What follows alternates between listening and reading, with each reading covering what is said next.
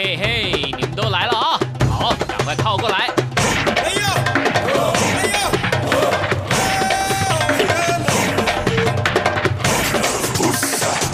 想了解台湾吗？一起来收听《台湾红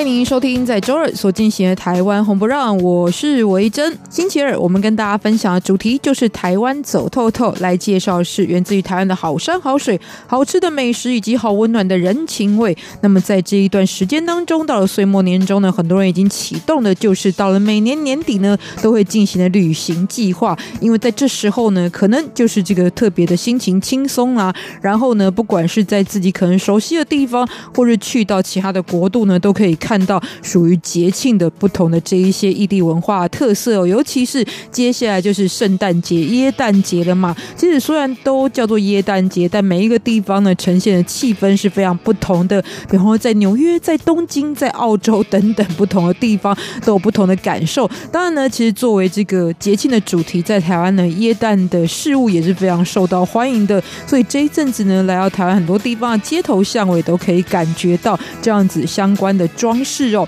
不过呢，重点在我们本周呢要跟大家分享哪些新闻呢？其实都相当的及时哦。包含在开场的本周台湾旅游新闻之外，在第二个单元，我们幸福这一站呢要来介绍的是一个台湾非常具有复古气氛的小镇，但就在这个城镇当中呢，也具有台湾呢在一九五零年代一直到现在呢都非常具有代表性的一个重大的桥梁工程的建设，也就是位在于西螺这个地方，它所属的行政区域在。台湾的云林县当地的西螺大桥呢，曾经就是远东第一大桥，而这个地方也是很多朋友非常熟悉的。如果你看过周杰伦的电影作品《天台》的话，事实上就是作为《天台》的拍摄场景。到底怎么玩西螺？它有什么样的历史故事？今天也来跟大家分享。节目的最后，从一首歌曲来认识台湾的一个地方。今天我们会欣赏的歌曲呢，是来自于潘越云所演唱的《西子湾之恋》。其实是一首蛮悲伤的歌曲啦，哈，就是风景区呢，谈恋爱的时候去，当然都很甜蜜开心。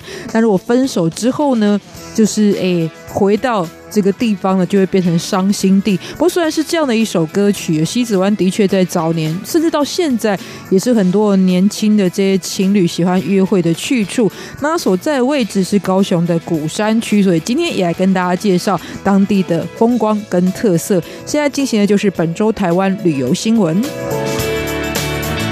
好，就旅游新闻来讲呢，我自己觉得这个在本周最重要，而且一定要分享，哎，就是关于非洲猪瘟的这个疫情的持续延烧。所以在两岸的旅游互动还是非常频繁的时候呢，真的真的要请大家注意到重点。那甚至有传出，在中国大陆有媒体呢就报道说，其实大家不用太在意哦，因为这个非洲猪瘟呢是不会传给人类的。可是其实重点的影响不只是如此哦，第一个是。呃，要吃进去我们身体的东西是来自于这个发病的动物的话呢，感觉上其实都多少会有一些影响。除此之外，对于产业当然也是很大的冲击。所以呢，台湾呢目前是相当重视这个问题，除了在机场还有各个的国际出入口呢持续的去观察、检测跟这个追踪之外呢，陆陆续续还是发现很多的游客会携带来自于疫区的肉制品入境。所以呢，目前特别修法了，就。是未来携带肉制品入境的话，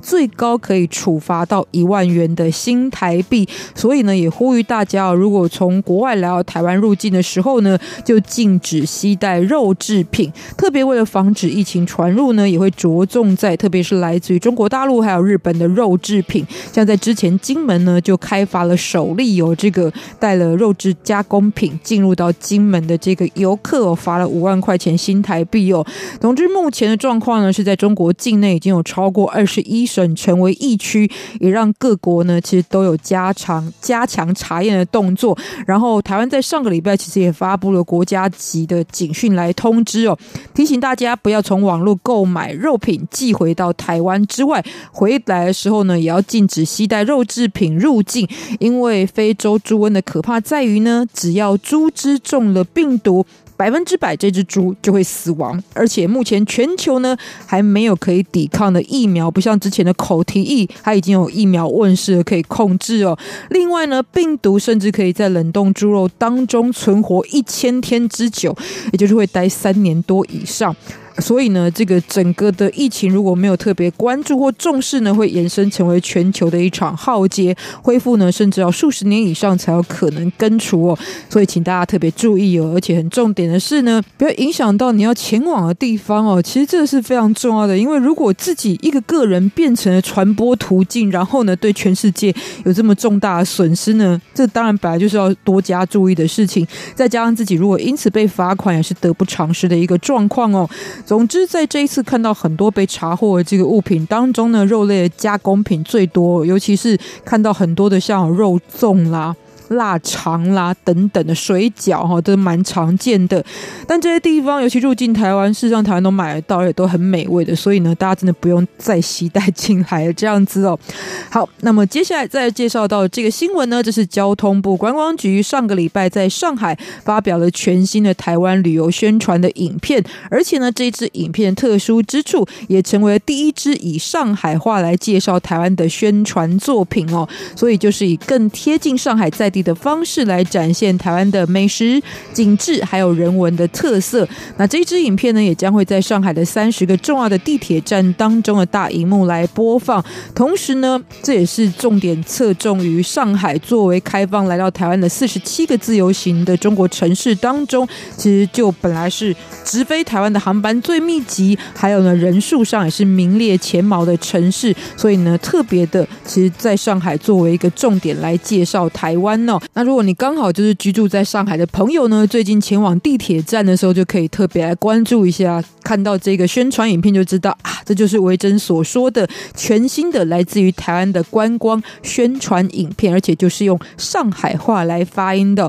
非常特别，而且当中也可以认识最新的属于台湾的旅游特色哦。好，那么如果真的有机会来到台湾的话呢，旅游的重点有哪些呢？有没有一些优惠的方案或措施呢？在这边就是要介绍旅行北台湾的时候呢，非常好用的一张卡，叫做北北基好玩卡。北北基说的是什么呢？其实就是北台湾的三个县市，包含了最北端的基隆，再来是新北市以及台北市的串联哦。所以这一次为了推广呢，也特别邀请了很多位来自于国外的直播主到台湾进行体验，然后他们就用其中的无限畅游三日券呢，就搭乘了多元的大众运输工具，而且参观了台北一零一。还有故宫博物院、美丽华摩天轮、野柳地质公园以及黄金博物馆这一些北北基的必游景点，都包含在这个三日券当中，可以通行使用，完全就不需要另外付费哦。同时之间呢，其实对于这一些来自于这个国外到台湾自由行的旅客呢，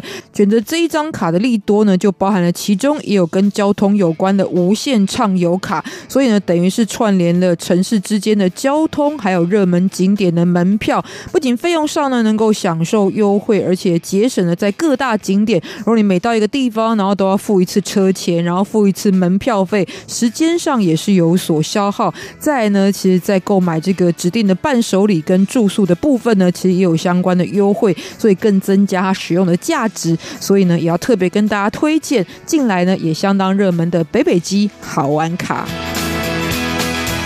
不过说到台湾呢，最近这个当然最成为话题的，也就是呢，在跨年的时候的一些活动有哪些哦？那么特别来介绍的呢，就是很多的朋友也认识、喜欢造访的阿里山。那么在当地呢，如果要看阿里山所上升的第一道元旦曙光的话呢，就要提前准备了，因为阿里山森林铁路的驻山观日列车呢，已经从上个礼拜开始进行三十个人以上的团体电话的预约，那可以预购的部分呢是。元旦凌晨的一点五十分到四点二十五分之间，就看你要不要提早一点起来，然后去搭车，然后去占位置哦，或者是呢，你也可以选择四点半的这一班哦。总共有十个班次的车票，然后呢，从数量上来推估呢，这个总运量可能会到达七千多以上的人次哦，所以这个抢票的功夫也要非常非常的快速利落。总之呢，因为在这个二零一九年。年的元旦在台湾有四天的连假，所以预估搭乘的人数还要往上升。那么如果想要在阿里山跨年的朋友，就要提前规划预定哦。同时之间呢，其实在前一天就是十二月三十一号中午，在阿里山车站也会开放现场的预约购票，其他的部分则会在明年的一月一号凌晨于现场出售。这个是在台湾呢，这个欣赏曙光也非常热门的一个地点哦。但看太阳呢，很多人就会觉得充满希望。所以呢，与其在元旦人几人去欣赏第一道曙光的出现呢，其实平常尤其在冬天这样子一个湿冷的状态之下，会影响到心情的一个阴冷的环境当中，也就很适合有机会就要出门去晒晒太阳。如果你还没办法的话呢，就送上这首歌曲给你吧，感受一下被太阳照射的热力，来欣赏是萧煌奇的《红色太阳》。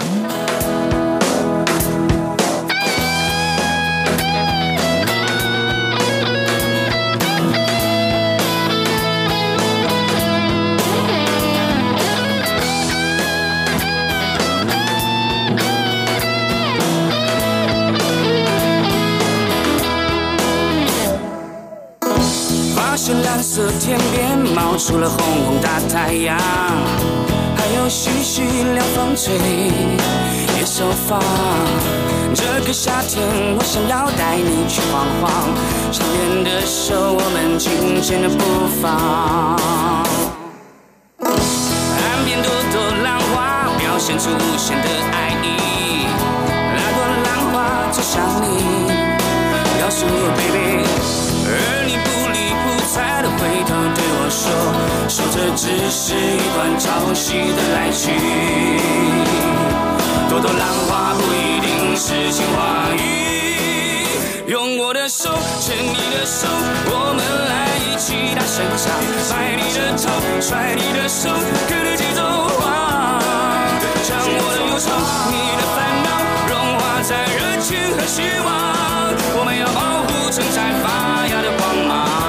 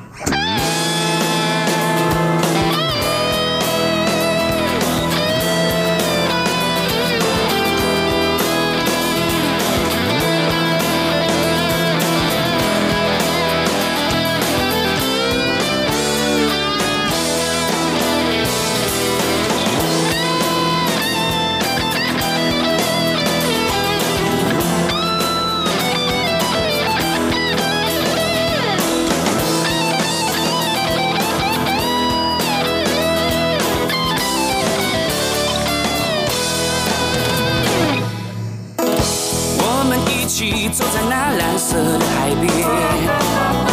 享受夏天的喜悦，yeah, 看那无忧无虑的鸟儿在天空飞，心里突然有种畅快的感觉。这个世界让我觉得很美，用我的手牵你的手，我们来一起大声唱，拍你的头，甩你的手，跟着节奏晃，你的烦恼融化。在热情和希望，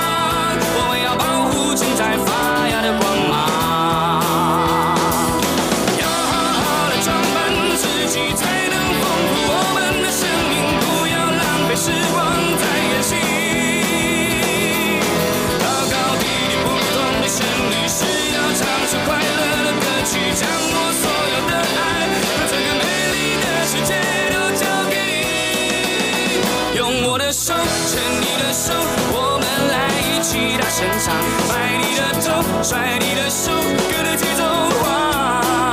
将我的忧愁，你的烦恼，融化在热情和希望，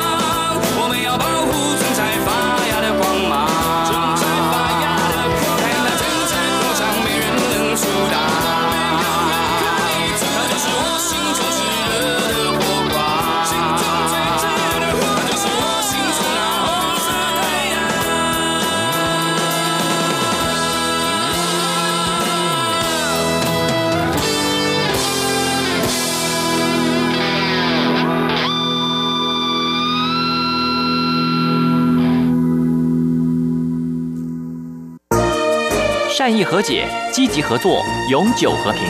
行政院大陆委员会与您携手共创美好的未来。大家好，我是光良。你先收听的是中央广播电台。我要祝大家很多很多的希望都会实现。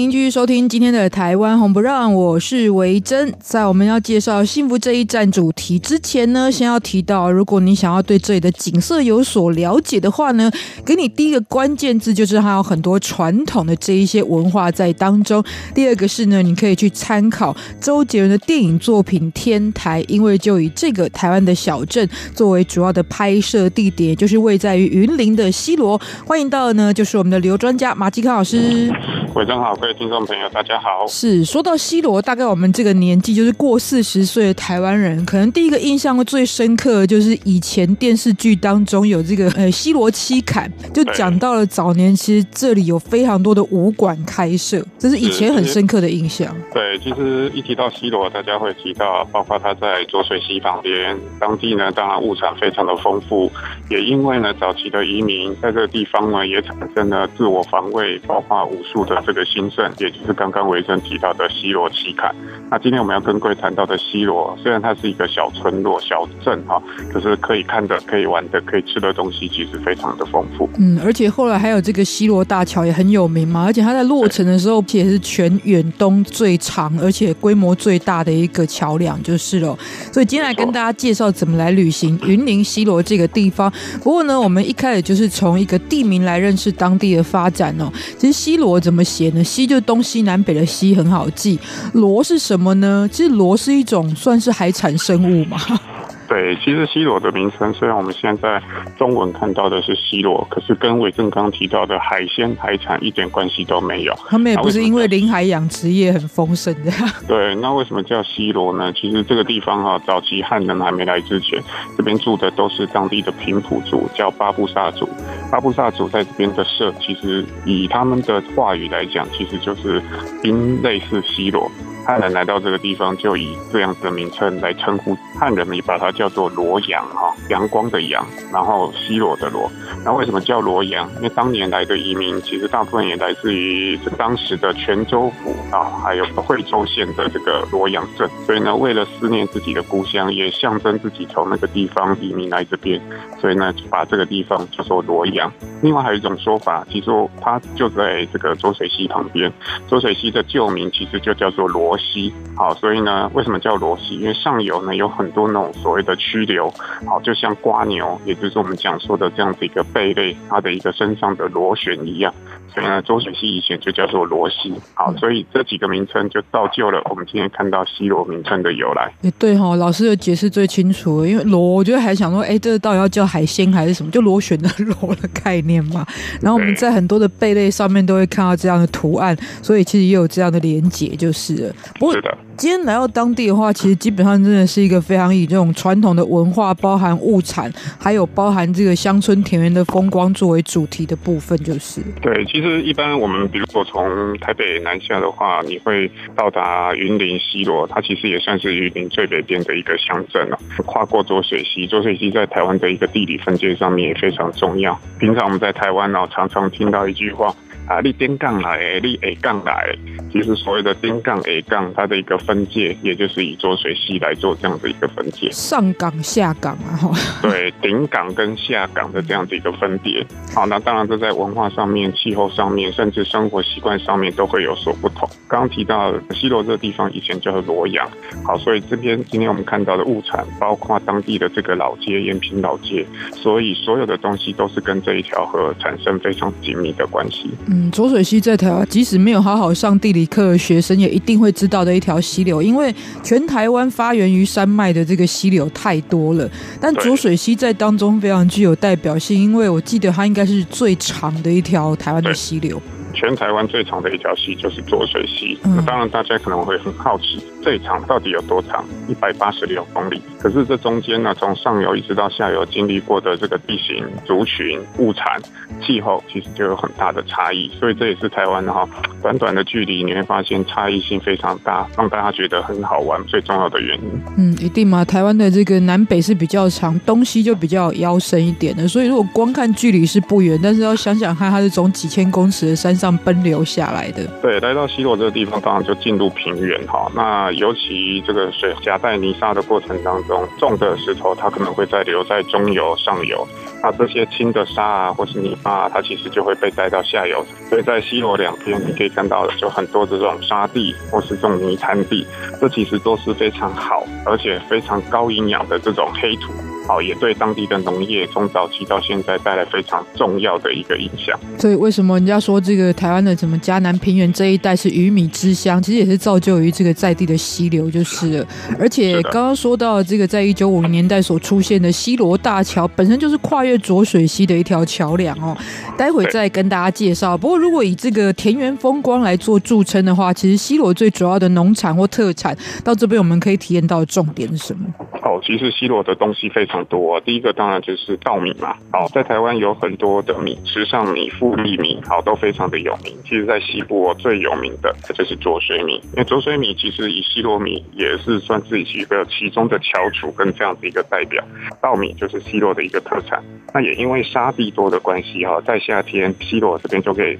尝到非常甜美、丰富多汁的大西瓜。好，我们都知道，来到台湾的朋友，花莲、台东的西瓜非常有名，因为它也是种在沙地。那在西螺这个地方的西瓜，到了夏天的时候，也是非常的丰富，也是非常的甜美。也因为米的关系哈，所以这边的米制品也很有名，像碗粿啊，还有包括当地的这个地下水哈，它的一个品质非常的特别。啊，所以也造就了不同的这个产物。除此之外，这个很多的妈妈们啊，如果觉得做菜要做得好，除了手艺之外呢，有时候调味料选择也很重要。其实西罗这个地方的酱油也是非常有名的。没错，西罗的酱油其实就从刚刚提到的这个地下水的水质，因为水质的铁的含量是比较多哈。那在制作这个酱油的过程当中，它的甘味就会特别的明显。那也因为地下水质除了含铁之外，石灰的成分也比较多，那就非常。适合拿来做豆腐啊，所以当地的这个豆皮也是西罗的一绝。不过今天如果我们这个特别来到西罗当地的话呢，其实体验这一些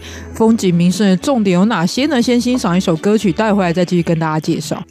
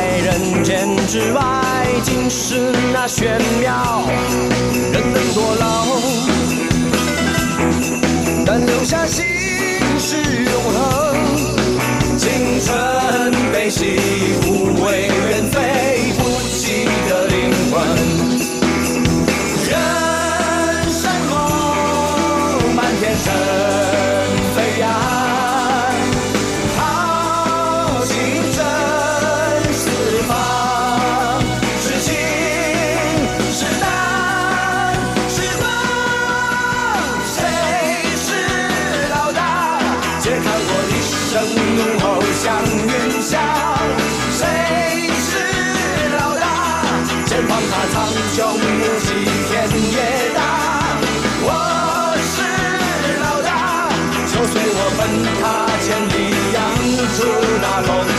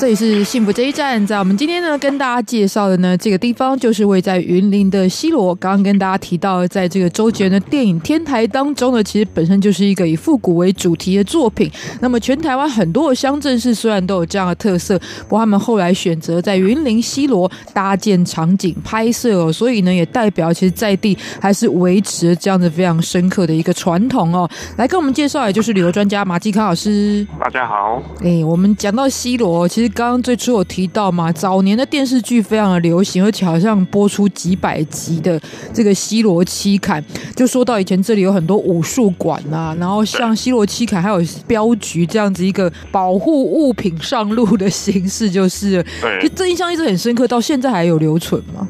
对啊，其实西罗为什么武术盛行，甚至我们就是保护货物的这个安全，因为以前南来北往啊，像现在在台湾，如果你要南北这样子的一个奔走，基本上有高铁可以选择，有高速公路可以选择，还有警察可以保护。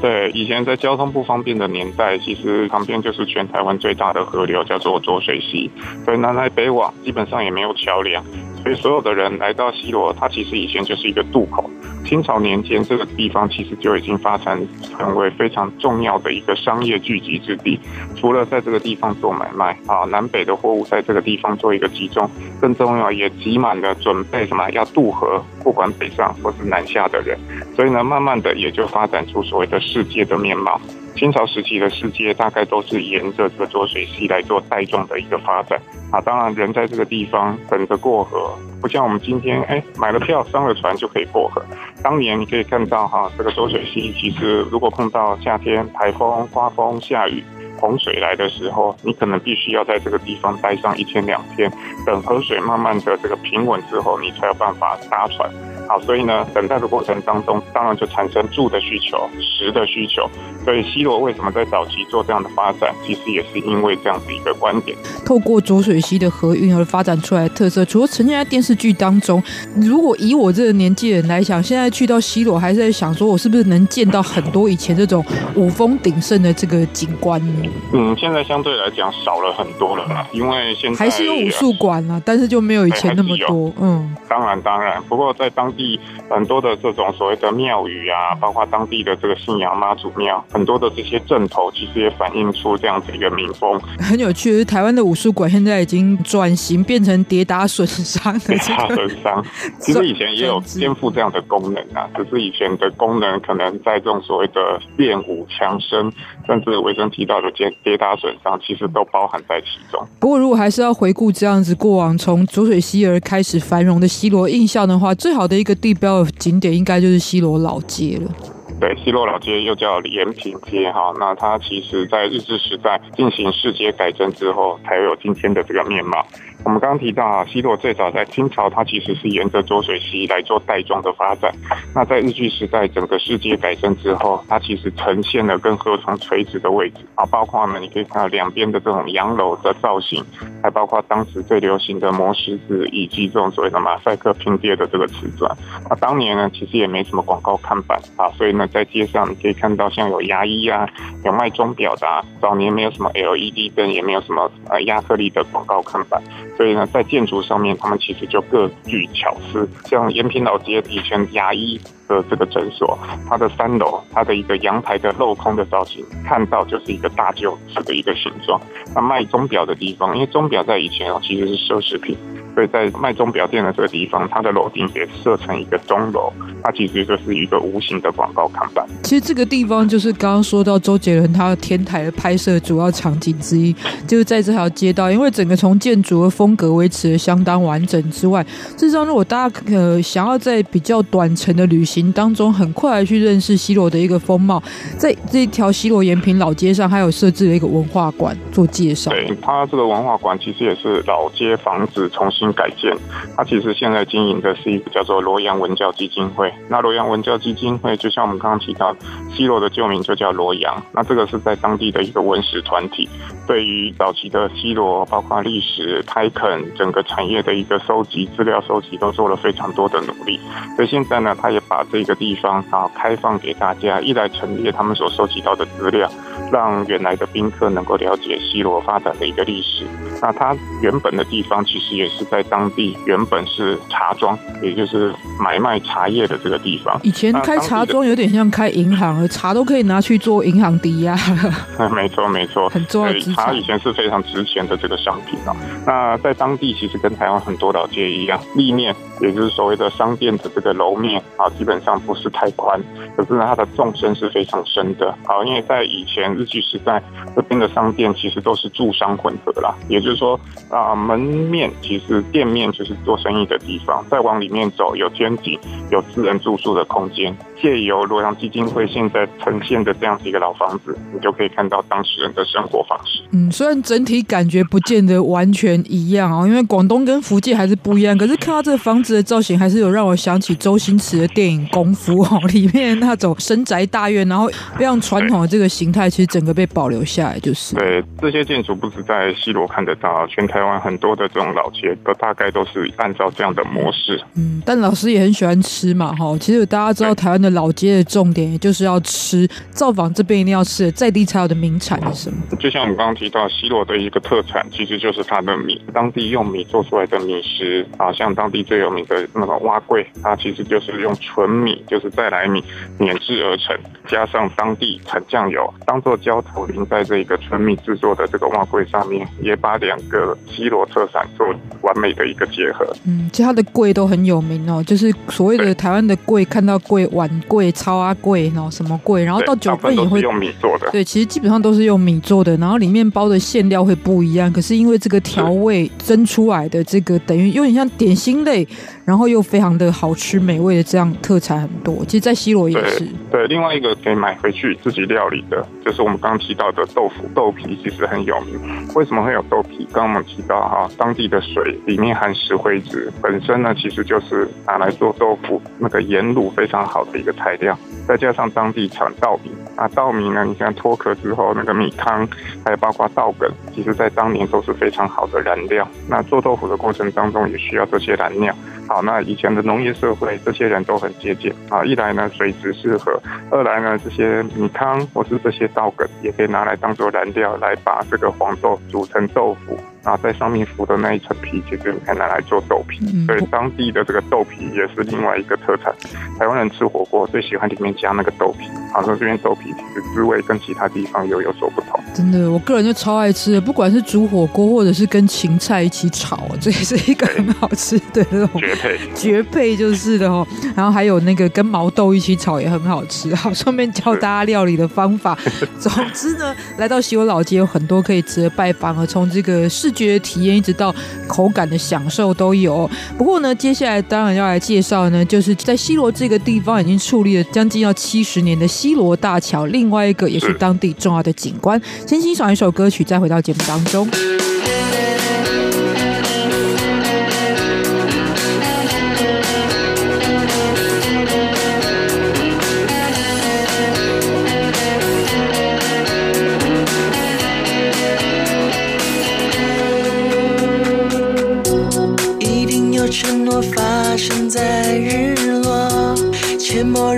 手从沙滩走过，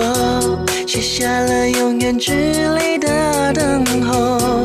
这像极了我们想要的生活。白色的篱笆，悠闲的理由，喜欢骑着橄榄绿的窗口，而这些等于幸福的感受，像我们完全没负担的小时候。甜的，透明的，我怀念着如糖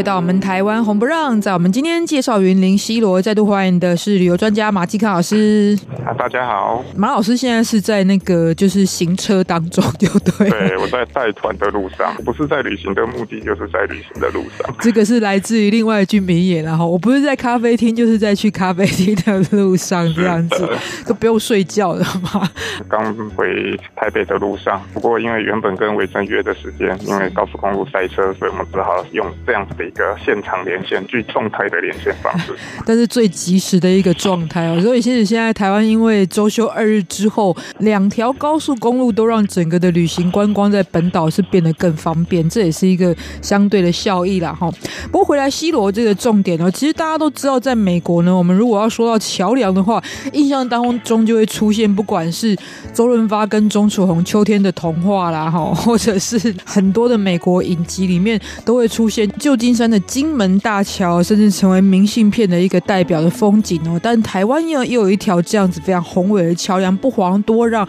而且它出现呢，跟金门大桥一样，也相当有历史的，就是位在云林的西罗大桥。对啊，我们刚刚提到西罗，其实旁边就有全台湾最长的河，在早期其实都是要坐船。随着交通工具进步，两岸的居民也希望能够有一条更便捷的桥梁。事实上，这样子的声音哦，在日据时代就已经反映出来。所以呢，西洛大桥不仅雄伟，它其实也是跨越全台湾最长的一条河流——浊水溪最早的公路桥梁。好，那铁路桥梁其实比它还早，可铁路毕竟只是火车专用的，真正人可以走、车辆可以通行的，就是西罗大桥。当然，西罗大桥哈，在一九三五年的时候，日本人就已经开始把桥墩做好。在那时候刚好中日发生抗战，而且，到了民国三十年的时候，整个二次世界大战爆发，啊，对于世界的这个钢材呀、军事需求其实更大，物资上涨。再加上呢，人力短缺，啊，所以呢，一直到台湾光复之后，基本上这一条桥都还是只有桥墩，所以资源上面、环境、人力都不足，而且最战争的时候最会扎就是这些重要的重大的工程嘛，所以也有这个考量。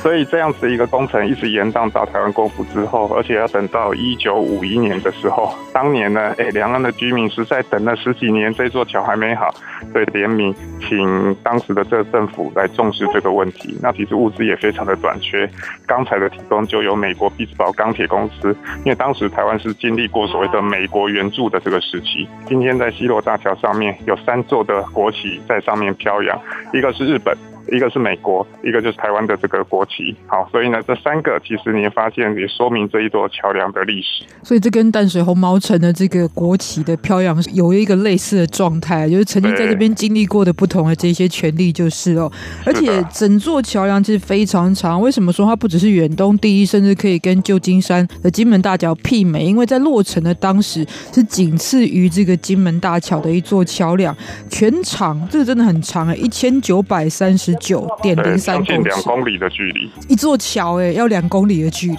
就是把它用走走完，大概也要三十分钟。对，所以要走这一座桥，其实最好的方式。现在它是一个公路桥梁，那其实平常不太能走，因为车辆也非常的繁多。可是每年就是大甲妈祖绕境的时候，这个地方其实都做交通管制，这是唯一有机会你走在上面不用担心车辆的一个状况。来往一趟，我们一天的走路需要的量就达成了。是的。不过就像老师常讲嘛，这个你要看山就不能入宝山呢、啊，你要从远观才能看见全貌。所以西螺大桥有没有一个最好的去欣赏它的位置？好，西螺大桥呢，最好观赏的一个景点哈，因为它是属于一个比较长，两公将近两公里的一个桥梁，所以呢，最好的其实就是站在桥中央拍那个景深。不过我们刚刚提到，因为它现在车辆往返非常的多啊，因为现在这边有红绿灯啊，红灯的时候你可以大拉拉的站在桥上，不过还是提醒大家注意自己的安全。当然，如果你要看到整个桥的一个长度，那事实上两边都有堤防，站在堤防呢，顺着这个桥延伸的方向去拍，也可以。拍出，因为这个西罗大桥它全部都是红色的，好，在这个蓝天白云的映衬之下，其实也可以拍出它雄伟的这样子一个面貌。那另外呢，其实很多人说，哎，到底这个地方什么时间来最好？其实不管清晨、黄昏，都可以拍出最好的一个景色。因为呢，西洛大桥它是一个南北跨区的一个大桥，所以不管清晨太阳从东方升起，日落太阳从西方落下，刚好阳光的余晖都会照在这个桥上面。正中午啊，其实拍相对来讲那个景色或是那个光其实太亮，反而没办法拍出它啊非常漂亮的一面。好，另外在这个地方呢，我会建议傍晚的时候来。为什么？因为傍晚其实旁边有一棵大树，大树下其实也会有一些这个小吃啊。好，你可以回忆以前在乡下生活的这样子一个场景，一边吃着小吃，一边看着这样的夕阳余晖之下的西罗大桥，也是另外一种风情的体会。对我来讲，其实西罗大桥是一个很特别的存在。我就刚刚说到，经历过我们这个时代的人都知道这个工程的重要性哦。曾经也有非常多的这个专题报道。但慢慢的，好像比较年轻的一辈就比较遗忘了这相关的记忆，就是了。所以今天呢，重新造访呢，除了认识这个西罗之前的一个荣景之外呢，也可以认识这个在台湾最具代表性的、非常重要的一个建设的历史哦。今天也感谢马吉康老师的参与，谢谢，谢谢，拜拜。其实今天西罗这个话题呢，想必如果我们很多台湾的听众，然后跟我差不多同一辈的，甚至是更年长的这些听众朋友的话呢，一定勾起了很多过往的回忆哦。所以在这边呢，我们就延续这样一个复古的。气氛来听到的歌曲呢，这是由洪荣宏所演唱的《新西罗七剑》的主题曲，也是一首在台湾非常脍炙人口、跟西罗有关的电视主题歌曲。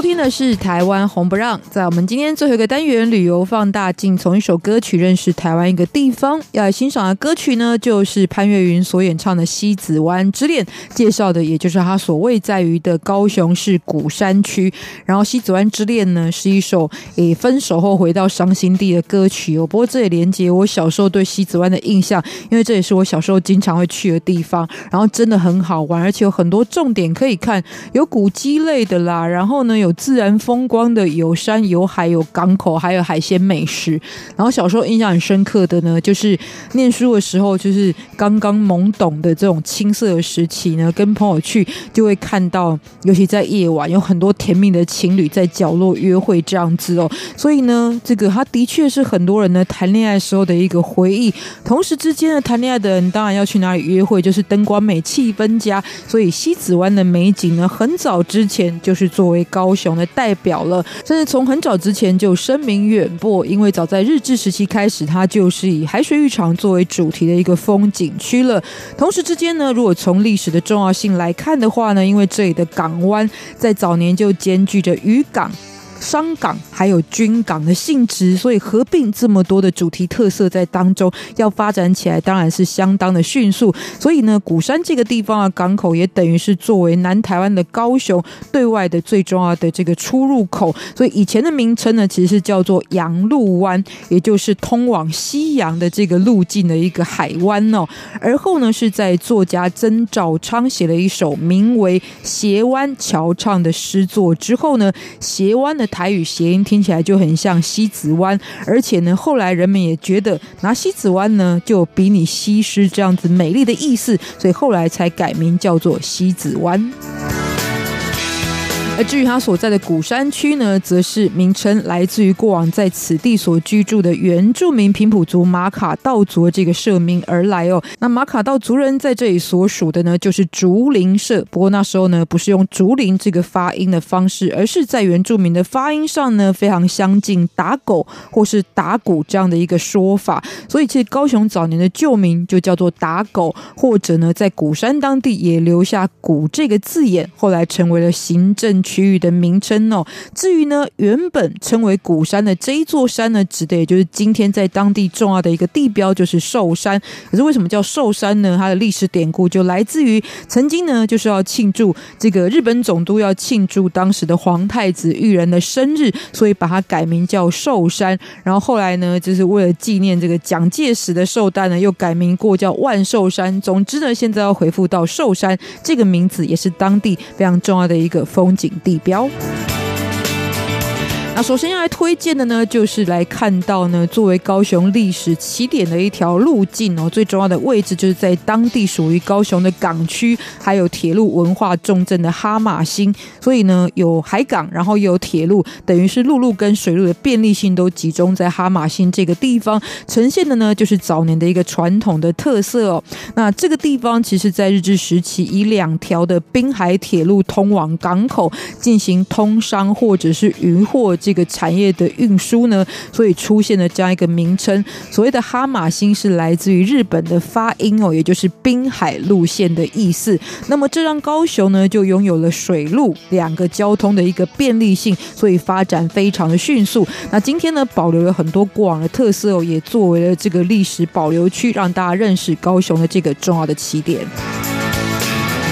而至于寿山，也被称为柴山的地方呢，事实上哦，就是跟香港的狮子山很类似吧。我觉得也是作为在地人的一个精神地标，同时也是很多喜欢健行的朋友呢，在周末休闲的时候呢，会去拜访的一个山区的路线哦。但是山区非常的好走，不过沿途当中呢，有相当多的自然景观可以欣赏哦。事实上呢，其实在这个一九八零年代之前，因为作为军事管制区，所以柴山呢，一般人是不可以进入的。不过在开放之后呢，逐步放宽了限制，后来也成立了自然公园之外呢，整体来说可以欣赏到在地的自然景观之外呢，也是历史研究的一个重点区域，包含有史前的贝种遗址，有马卡道族的文化，还有郑成功的屯军这一些的遗迹呢，都是非常的珍贵。除此之外，它也是台湾猕猴的栖息地哦，所以在登山的过程当中，也很能够近距离的来跟这一些台湾。猕猴做接触。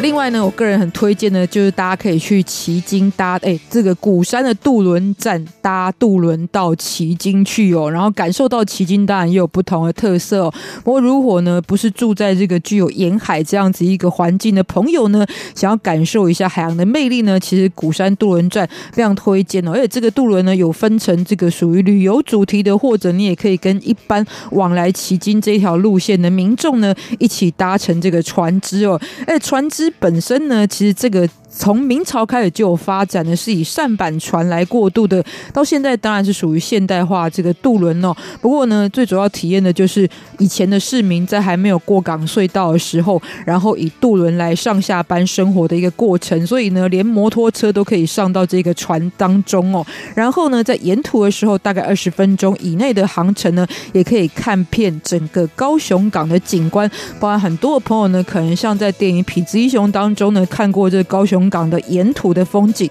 其实搭这个这一条渡轮的航线都可以一次欣赏得到。这也是特别来到鼓山跟大家推荐我很喜欢的重点哦。最后，我们就一起来欣赏这首歌曲，来自于潘越云的抒情歌，也就是《西子湾之恋》。歌曲当中也要跟您说再见了。有任何问题，欢迎您来信到三三八八 @rti 点 org 点 tw。那也不要忘记下周同一时间继续收听《台湾红不让》，台湾走透透。下次见，拜拜。Thank you.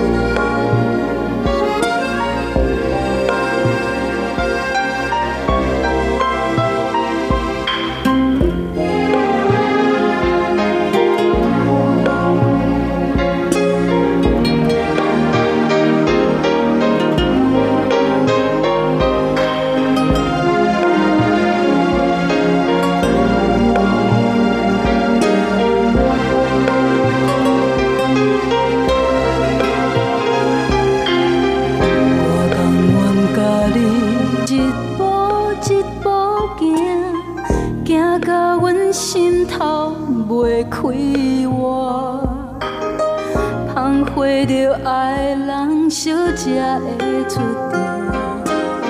草枝也无共。